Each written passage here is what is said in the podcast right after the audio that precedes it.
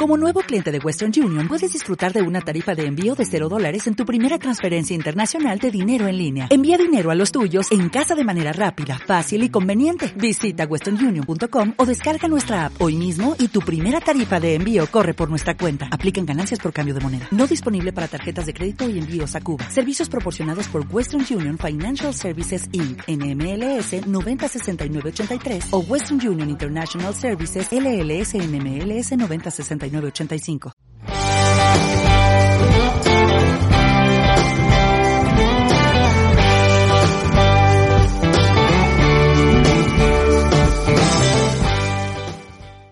Muy bien.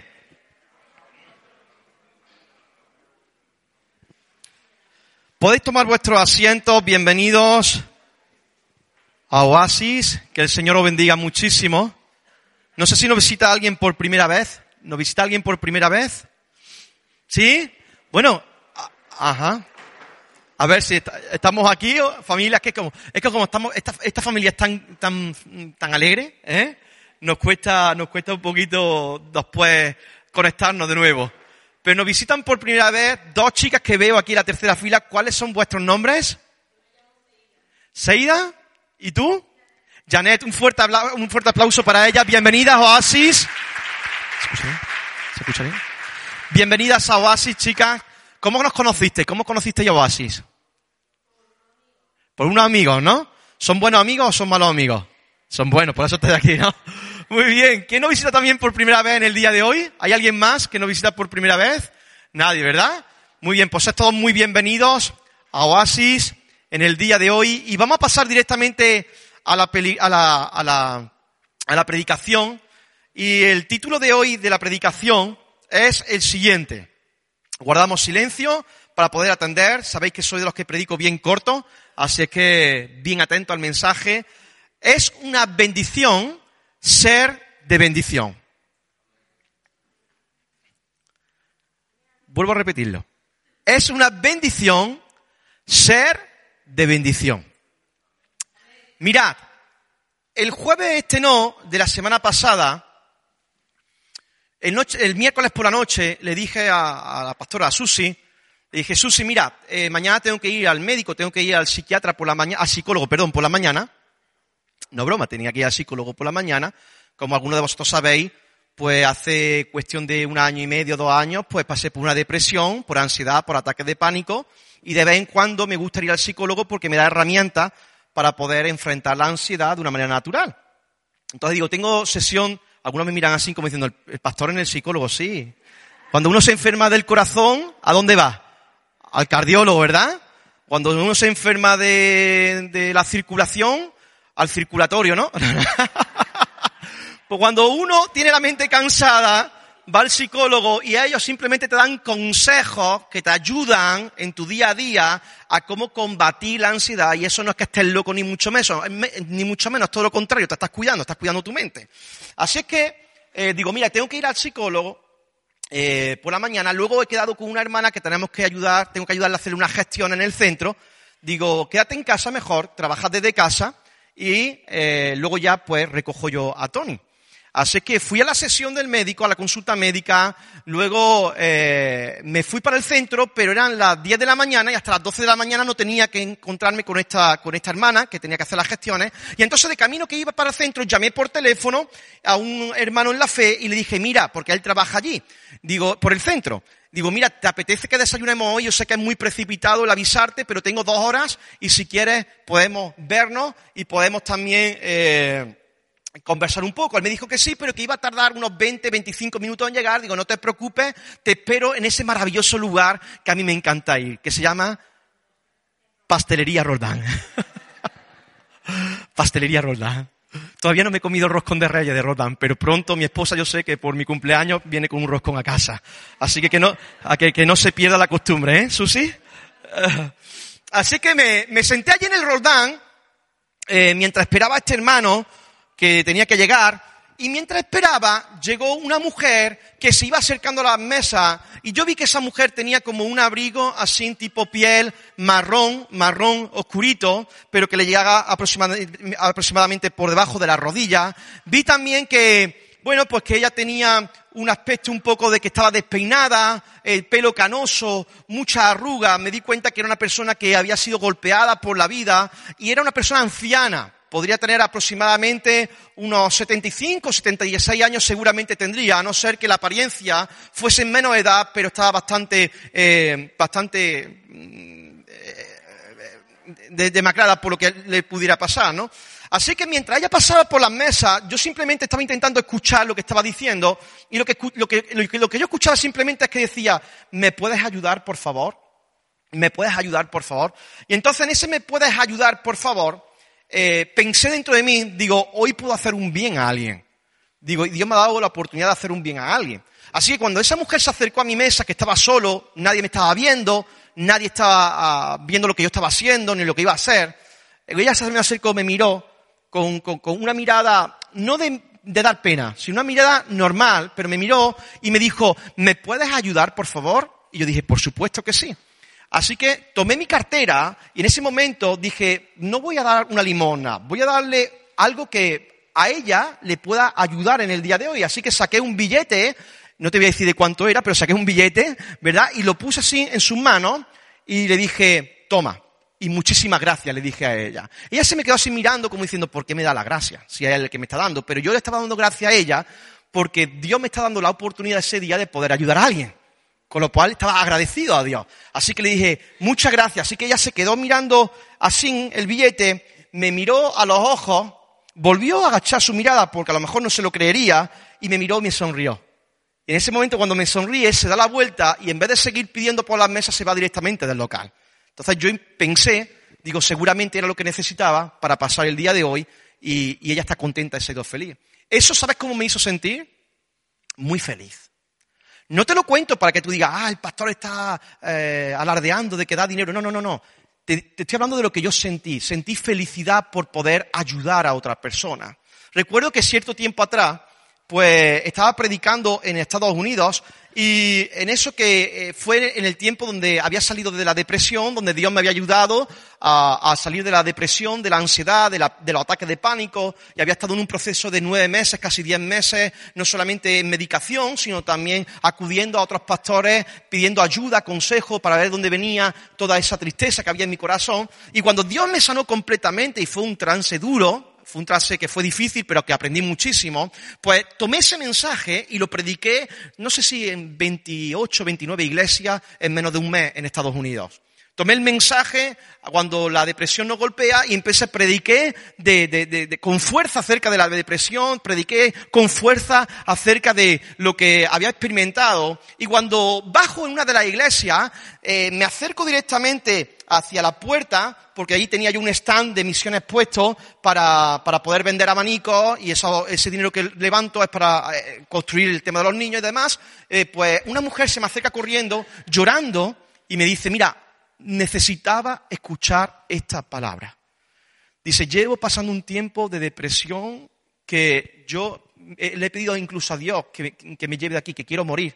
Dice, y yo pensaba que no había esperanza. Sin embargo, cuando tú has predicado esto, me has ayudado a entender de que hay una esperanza para mi vida. ¿Sabes qué? Lo guardo en el silencio, no lo saben los pastores, no lo sabe nadie de la iglesia porque pienso que me van a juzgar, que me van a tachar, que me van a etiquetar y llevo arrastrando esta situación más de dos años y no puedo más, no puedo más con esta situación. Pero gracias por abrir tu corazón y por poder compartir de que hay esperanza. Y en ese momento cuando sentí esa palabra, me sentí el hombre más feliz del mundo porque podía haber ayudado, porque podía, porque ayudé en ese momento a una persona. Digo, mereció la pena todo este viaje simplemente para ayudar a esta persona. No sé si a ti te pasa igual. ¿Te pasa lo mismo? Cuando tú eh, ayudas a alguien, ¿no te da una sensación de felicidad? ¿O solamente me pasa a mí? ¿A, cuánto le pasan? Dime un sí fuerte. ¿Te pasa sí o no? Sí. Entonces, por eso es el título de esta predicación. Este título se llama Es una bendición ser de bendición, porque la Biblia nos damos cuenta de que en la medida que nosotros abrimos nuestras manos y somos generosos y compartimos la batalla y compartimos los dones, los talentos, las capacidades que Dios nos ha dado, somos capaces de poder ayudar a las personas y en la medida que las ayudamos, nuestra vida también cobra sentido y es como que cobra propósito. Jesús vino para ayudarnos, para salvarnos. Pero eso era una ayuda también. salvarnos de nuestro pecado, de nuestra condenación, y vino para rescatarnos. Y encuentro en la Biblia de que el reino de Dios, la iglesia del Señor, está diseñada para ayudar a los demás, para ayudar al resto de las personas. Así que ayudar es una de las satisfacciones más bonitas que la vida nos puede dar. No hace falta tener dinero para poder ayudar. Un simple testimonio, una sonrisa, un abrazo, un acompañamiento, una llamada, un cómo estás, un lo siento, son eh, cuestiones que no tienen nada que ver con lo material, que puedes hacer que la vida de una persona cambie por completo. Quiero que me acompañe a Mateo 25 del 14 al 30, una parábola que todos conocemos y que dice de esta manera. Versículo 14. El reino de los cielos será también como un hombre que al emprender un viaje llamó a sus siervos y le encargó sus bienes. A uno le dio cinco mil monedas, a otro dos mil y otro mil. Dio a cada uno según su capacidad. Y luego se fue de viaje. El que había recibido las cinco mil fue enseguida y negoció con ella y ganó otras cinco mil. Asimismo, el que recibió dos mil ganó otras dos mil. Pero el que había recibido mil fue, cavó un hoyo en la tierra y escondió el dinero de su señor. Después de mucho tiempo volvió el señor de aquellos siervos y arregló cuentas con ellos. El que había recibido las cinco mil monedas llegó con las otras cinco mil. Señor, dijo, usted me encargó cinco mil monedas, mire, he ganado otras cinco mil. Su señor respondió, hiciste bien, siervo bueno y fiel, en lo poco has sido fiel, te pondré a cargo de mucho más.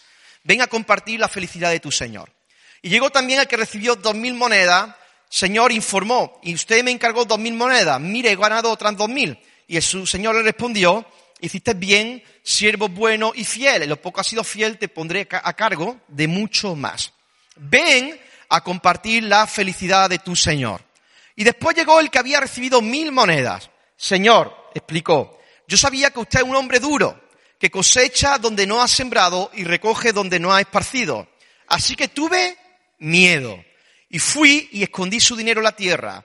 Mire, aquí tiene lo que es suyo. Pero su señor respondió, siervo malo y perezoso. Así que sabiendo que cosecho donde no, donde no he sembrado y recojo donde no he esparcido, pues debía haber depositado mi dinero en el banco para que mi regreso, para que a mi regreso lo hubiera recibido con intereses. Después ordenó, quítenle las mil monedas y désenlas al que tiene las diez mil porque a todo el que tiene se le dará más y tendrá en abundancia, al que tiene hasta, y al que no tiene, hasta lo que tiene se le quitará. Y a ese siervo inútil, énchelo fuera a la oscuridad donde habrá llanto y crujir de dientes. Hasta ahí. Un texto que hemos leído seguramente muchísimas veces, pero meditando acerca de la capacidad de ayudar, me di cuenta de una cosa. Y es que la capacidad que Dios nos da a nosotros, cada uno, son diferentes. Y por eso no tenemos que sentir envidia los unos de los otros, porque Dios nos da según nuestras capacidades. Dios nos da a cada uno diferente. Pero lo importante no es lo que Dios nos da o lo que le da al otro, sino cómo usamos eso que Dios nos da. Dios nos ha dado una vida, Dios nos ha dado dones, talentos, capacidades para poder proyectar y multiplicar todo el bien que Dios nos da. Esa parábola habla de un Señor, se está refiriendo al mismo Dios. Y luego habla de los siervos, que son los hijos de Dios, que somos nosotros. Y dice la palabra de Dios que cuando uno, cuando Dios repartió a cada uno conforme a sus capacidades, no miró tanto en lo que uno podía producir, sino en la actitud de cada uno. Y yo creo que la actitud de cada uno es importante para poder vivir el Evangelio con altura y con dignidad. En esta ocasión vemos de que tú y yo somos capaces de hacer feliz a Dios, según lo que haga. Mira lo que dice ese versículo. Ven a compartir la felicidad de tu Señor. ¿No dice eso?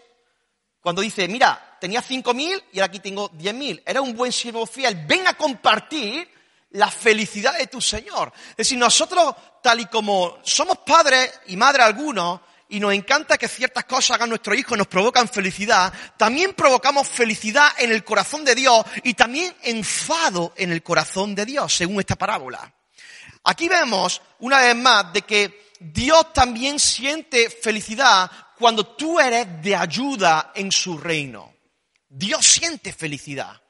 ¿Sabes que Dios también tiene sentimientos?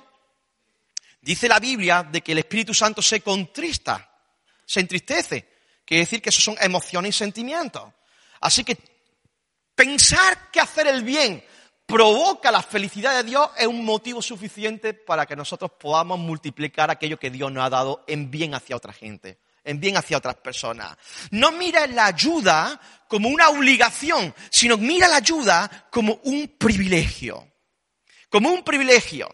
Poner todos esos dones, todos esos talentos, todas esas capacidades delante del Señor, ¿sabes lo que es? Es una señal de gratitud. Por eso yo le decía a la mujer, muchísimas gracias. La mujer no sabía por qué le estaba dando las gracias, pero en mi corazón, gracias Dios porque tú me has dado a mí algo de economía para que pueda bendecir, ayudar a otra persona. Gracias Dios mío por esa oportunidad. Porque en esta ocasión puedo ayudar de esta manera. Quizá en otro momento no podría haberlo hecho de esa manera, podría haberlo hecho de otra. Pero es una señal de gratitud. Y Dios bendice a aquel que produce bien para su reino. Dice la parábola que cuando llegó al que tenía las mil monedas y vio que por miedo lo había escondido, que dijo, tome las mil monedas y désela al que más tiene. O sea, en el momento no es esta la intención de tu corazón. No debe ser la actitud de tu corazón de que voy a hacer el bien para que Dios me dé más. No. La actitud tiene que ser, estoy tan agradecido con la vida que Dios me ha dado, con lo más bonito que puede experimentar un ser humano, que es la salvación de nuestra alma. Estoy tan agradecido a Dios de que voy a hacer que otras personas puedan tener el privilegio, por ejemplo, de conocer a Jesús. En una ocasión Jesús miró la multitud y estaba, eh, se entristeció y, se consternó y estaba, eh, en cierta manera, eh, anonadado, por así decirlo, porque veía que las ovejas estaban dispersas como las que no tenían pastor. Y entonces en su corazón se compugió. Ese es el corazón de la iglesia. El corazón de la iglesia tiene que estar abierto a poder ser de bendición tanto en casa como fuera de casa. Primero en casa, porque no tiene sentido que tú le des de comer al resto sin, y tener a tu hijo desmayado. Es una responsabilidad. Pero en esa responsabilidad nuestra está el poder bendecir y Dios bendice a aquel que produce. Así que no tengas miedo a ser de bendición porque el ser de bendición te va a bendecir muchísimo en tu vida. Como he dicho antes, no quiero ser de bendición para ser bendecido, sino quiero ser de bendición porque soy agradecido. Una vida de agradecimiento, una vida de generosidad te hace más feliz en la vida. Ah, tú puedes decir lo siguiente. Bueno, pero yo he tenido algunos contratiempos con algunas personas que yo he ayudado. ¿Sí o no? ¿Cuántos no? Eh, eh, aquel que nunca haya tenido un contratiempo con alguien a quien ha ayudado, que pase y cuente testimonio, porque yo creo que todos, ¿no? Mira, le ayudé al sinvergüenza y mira, al final me dio la patada en la, espalda, me, acribilló, me, apuñaló el tío.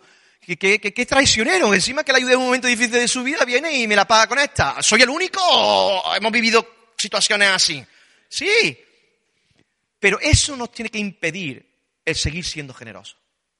Te voy a decir, una, te voy a decir por qué. Porque te pierdes tu bendición simplemente por el hecho de mirar lo que otros hicieron en tu vida. Suele pasar que personas que han sido heridas son personas que no quieren más abrir su corazón porque fue tal el daño que no quiere volver a tener esa experiencia. Sin embargo, sin embargo, estamos dando poder, más poder a aquel que no hizo daño que a aquel que quiere hacernos el bien que es Dios. Y tenemos que ser como Jesús, a corazón descubierto, con las manos extendidas y con el pecho para afuera, no en señal de orgullo, sino decir, aquí estoy para intentarlo de nuevo. Porque ese hombre que le dio las mil monedas y que no produjo en ella, dije que tuve miedo. Ya empezamos con la excusa. Tuve miedo. Primera excusa, tuve miedo. ¿De qué tenías miedo? Si sabes que tu rey, si, sabes que tu Dios es capaz de multiplicar lo que hay en tus manos. ¿O cuánto no, no nos ha bendecido Dios a nosotros? Dios nos ha bendecido a cada uno de nosotros, familia. Estamos más que bendecidos. ¿Por qué tuviste miedo? No, eran excusas para tú quedarte en tu sitio de comodidad. Sin embargo, lo que la Biblia llama es que eso es egoísmo. Enterrar lo que Dios te ha dado es no valorar lo que Dios ha puesto en tu corazón. Y yo sé que muchos de vosotros estáis, o muchos o algunos de vosotros estáis paralizados por situaciones del pasado, por miedo, por situaciones que habéis vivido, por situaciones que incluso en vuestro presente son como retos, desafíos que no sabes por dónde meterle mano. Sin embargo, cuando escondemos todo eso, es una señal de egoísmo. Aparentemente puede ser humildad y decir, no, yo, no, no, no. Estás quedándote con algo que le pertenece a Dios. Tú no eres dueño de eso. Tú eres administrador de la gracia de Dios. Entonces, cuando administramos la gracia de Dios, los milagros comienzan a ocurrir. ¿Os acordáis de aquellos cuatro amigos que llevaron al paralítico delante de Jesús? Recibió su milagro porque los amigos activaron su fe, activaron su ayuda. Entonces tú y yo tenemos la capacidad de hacer que milagros ocurran en el nombre de Jesús. Ahora, dice el texto, a ese siervo inútil, escucha esto, esto es terrorífico, a ese siervo inútil, échelo fuera. ¿Fuera de dónde, Señor? ¿Fuera? ¿Fuera? ¿Fuera de qué? ¿Fuera de tu presencia? ¿Fuera de tu bendición? ¿Fuera de tu cobertura? Eso es lo peor que un ser humano puede experimentar. ¿Fuera de la voluntad de Dios? ¿Qué es lo que hay? Muerte. Muerte espiritual. Por eso el miedo no te puede frenar. Porque el miedo lo que hace es que produzca en ti muerte espiritual se paralizan los dones, se paralizan los talentos, se paraliza el llamado, se paraliza la bendición que tú puedes desarrollar y fluir sobre otras personas, se paraliza todo. Y te encuentras enterrado en vida simplemente porque saboreaste el, el, amargo sabor de lo que es el egoísmo. El egoísmo. No podemos ser egoístas hay gente que sufre más, más que nosotros. Y aun cuando nosotros sufrimos, nosotros tenemos la esperanza de que Cristo está con nosotros. Pero hay gente, hay gente, como el otro día que estaba por el hospital, eh, que tuve que ir eh, al hospital por, unas cuestiones de unos hermanos. Yo me miraba a la gente, a las personas, yo veía el sufrimiento y la esperanza, que no, no había esperanza en sus corazones. Tú y yo tenemos la capacidad de poder producir, pero mirar hacia otro lado es demoledor para tu vida espiritual.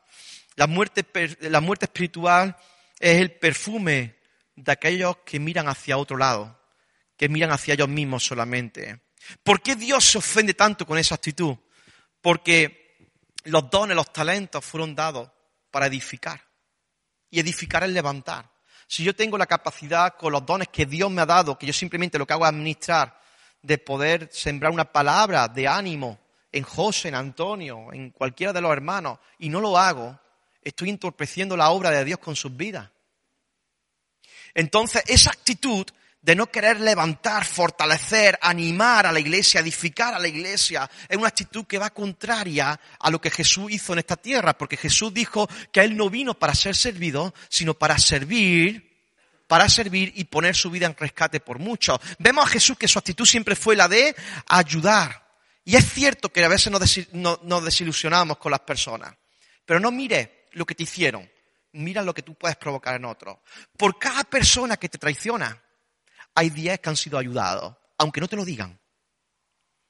¿Cuántas veces tú has ayudado a personas que no te han dicho nada? Muchísimas. ¿Sabes qué? Yo hoy estoy aquí porque me ayudaron personas.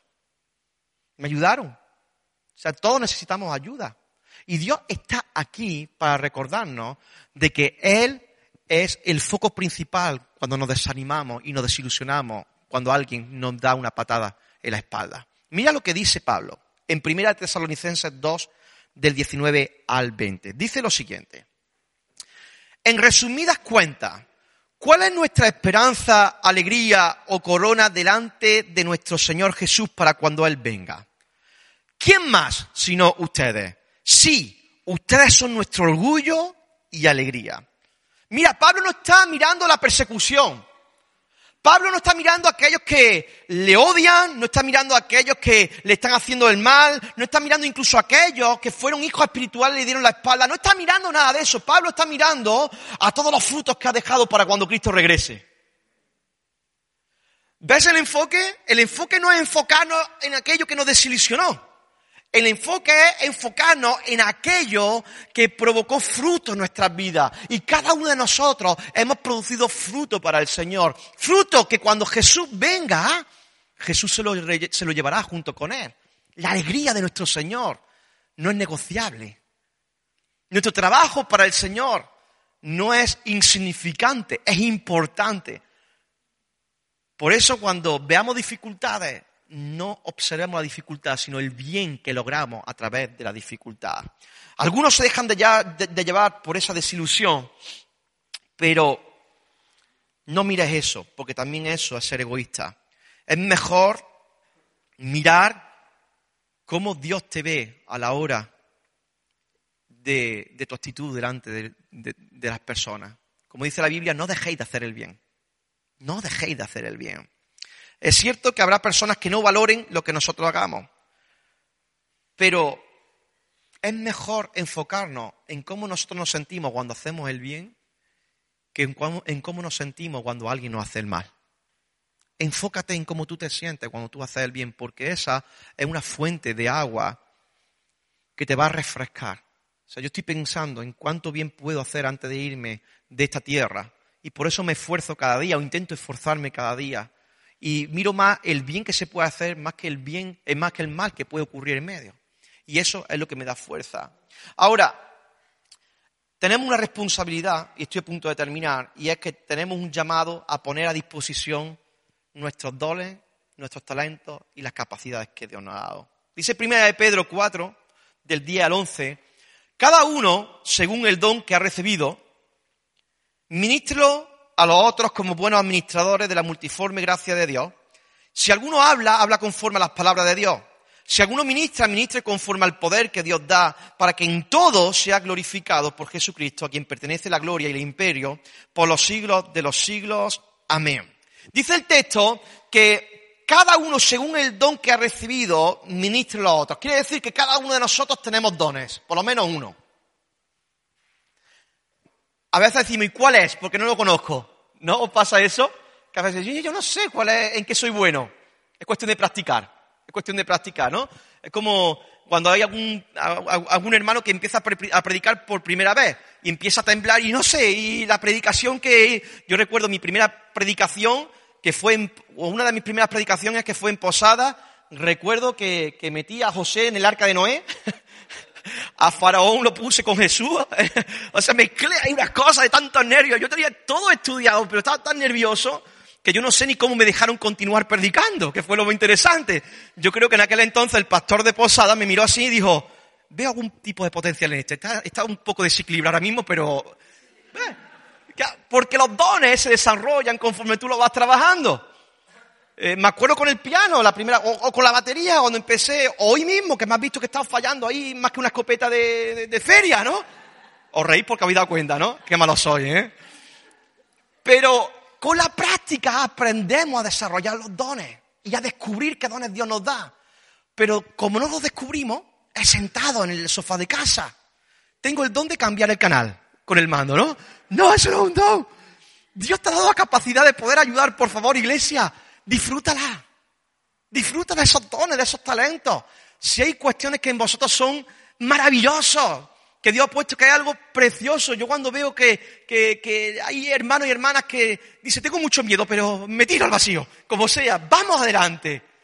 Y, después le empiezan a, picar el gusanillo y empiezan ya a llamarme, Antonio, ¿qué te parece? Hacemos esto, esto, esto, esto. Y digo, me dan ganas de que ya se queden ellos como pastores, porque ya, ya, ya fluyen ellos solos. Claro, porque uno va descubriendo esa, esa preciosidad de los dones.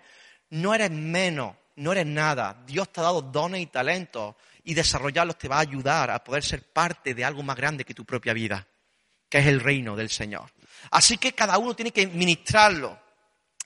¿Y quién nos da esos dones? Pues el Señor. Y uno tiene que ser agradecido con lo que uno recibe de parte del Dios. Así que no te los guardes, no te los guardes, querida iglesia, porque con eso tú puedes hacer muchísimo bien. Si no sabes cuáles son tus dones, tranquilo, tranquila. No solamente ahora, sino trabaja. Acércate a nosotros. Antonio, quiero simplemente servir. No te pase como alguien, ¿no? Que una vez vino alguien en la primera iglesia que pastoreamos, que plantamos en Fuente de Palmera, que vino alguien que sabía tocar batería, pero era de estos que le encantaba estar en un púlpito. Se le daba bien la predicación, muy bien, muy bien, muy bien. Entonces me acuerdo que ese día me tocaba a mí predicar y le dije, hermano, no voy a decir el nombre, ¿eh? Ay, mira, alguno dice, que lo diga, que se le escape, que se le escape, que lo diga. Pues no lo voy a decir. Eh, le dije, hermano, eh, ¿puedes ayudarme a tocar la batería, por favor? Y me dice, no. Digo, ¿por qué? ¿Qué te pasa? ¿Estás enfermo o algo? Dice, no, porque ese no es mi llamado. Y yo me quedé así mirándolo. Digo, ¿que no es tu llamado qué? Tocar la batería. Digo, pero tu llamado es servir, ¿no? Sí, pero yo soy un predicador. Digo, bien, pues toca la batería o te suspendo el práctico, tú eliges. Y el tío me dijo, pues no. Y no, tocó la batería.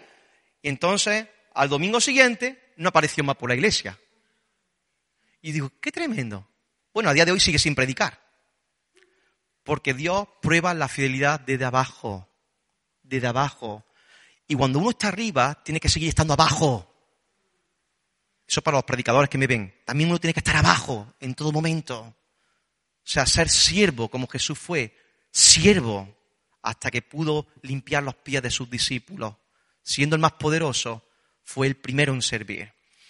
Y último punto, Dios recompensa a aquellos que aprecian, valoran y ponen a disposición lo que Dios les ha dado. No me arrepiento en nada en servirle al Señor de las diferentes formas que uno puede servir. No me echo para atrás.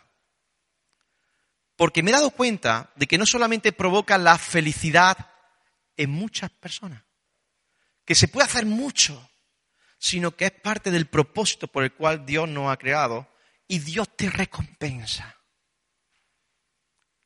Trini, no olvides que Dios no se olvida de tu inicio. Rosy, no olvide que Dios no se olvida de su inicio. Y aunque lloréis ahora porque estáis siendo tocadas por el Espíritu Santo, habéis hecho mucho, mucho, mucho bien a tal punto que hay gente que hoy está en los caminos del Señor por vosotras. Juan, no olvides nunca a cuánta gente tú has levantado y que hoy están en los caminos del Señor por tu testimonio y por tu vida. Rosa, no olvides cuántos niños hoy están en los caminos del Señor porque un día dedicaste a pastorear niños. Jamás os olvidéis de todo eso. Vea, Estefanía, no olvidéis lo que hiciste en vuestro momento, porque hoy tenéis aquí un amigo en el púlpito gracias a vosotras.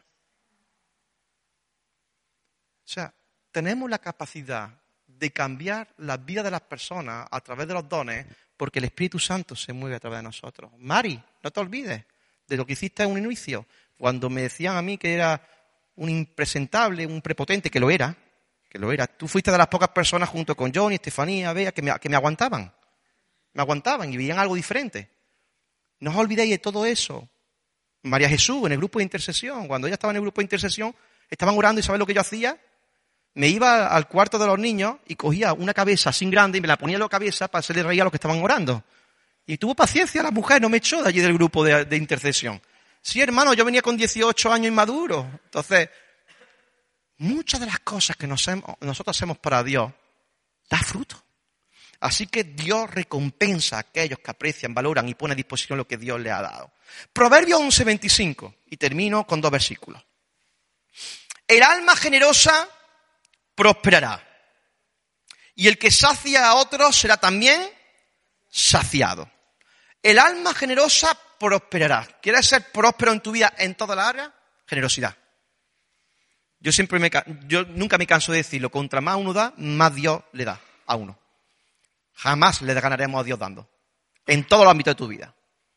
Y donde tú honras a Dios, Dios te honra a ti. Tú honras a Dios sirviendo, no te preocupes que Dios te va a poner en, posiciones de prestigio a la hora de servir. Tú honras a Dios eh, pastoreando a personas, no te preocupes que Dios te va a bendecir observando que lo que tu trabajo está haciendo da la recompensa. Dios te recompensa al doble siempre. El alma generosa prosperará y el que sacia a otros será también saciado. Y Hebreos 6.10 dice, Dios no es injusto para olvidarse de la obra y de labor que habéis mostrado hacia su nombre, habiendo servido y sirviendo aún a los santos. Dios no sufre de amnesia. Dios no tiene Alzheimer. Dios no es injusto. Y Él recompensa a aquellos que se dedican a hacer su obra aquí en la tierra. Así que esto es un llamado a la iglesia para que cada uno de nosotros podamos poner delante de Dios nuestros dones, nuestras capacidades, nuestros talentos y dejar a un lado ese espíritu de comodidad que muchas veces se mueve dentro de la iglesia porque produce muerte espiritual. Primero por ti, porque produce muerte espiritual. Y en segundo lugar, porque hemos sido diseñados para poder también ofrecer a las personas, compartir con las personas esa felicidad que ha inundado nuestros corazones. Y es que estando muertos, siendo una escoria, siendo lo peor de lo peor, Dios observó desde su reino y vino a esta tierra para salvar nuestros corazones enfermos. Y Dios nos ha dado salvación. Y cada uno de nosotros estamos aquí para poner a disposición todo aquello que Dios ha puesto en nuestras vidas. Amén. Padre, te doy muchísimas gracias por la palabra que tú has traído a tu querida iglesia en el día de hoy.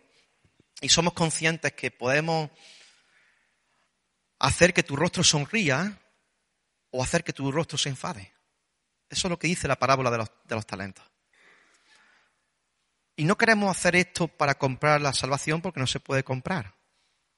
Es el resultado de ser agradecidos, Dios mío.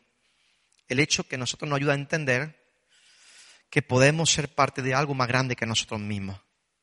Dios mío, que estamos enfocados, Señor, en cómo podemos ser de ayuda, en cómo podemos ser de bendición. Gracias porque esta iglesia, Oasis, es una iglesia donde queremos bendecir no solamente lo uno a lo otro en cuatro paredes, sino queremos bendecir mucho más allá. Queremos ser de influencia, Dios mío, que las personas puedan ver en nosotros un reflejo del amor tuyo, del servicio, de la disposición, tal y como tú tenías aquí en esta tierra, Jesús. Y hasta el día de hoy, tú sigues sirviéndonos, Señor. Gracias por cuidarnos. Gracias porque en vez de estar despistado, durmiendo, tus ojos están centrados en nosotros, protegiéndonos de cada proceso por el cual atravesamos. Pedimos que tú bendigas a tu iglesia y que cada uno de los que estemos aquí podamos llevar nuestras palabras y podamos ponernos a disposición tuya, Señor, para poder ser de bendición a muchas personas, tanto en casa como fuera de casa.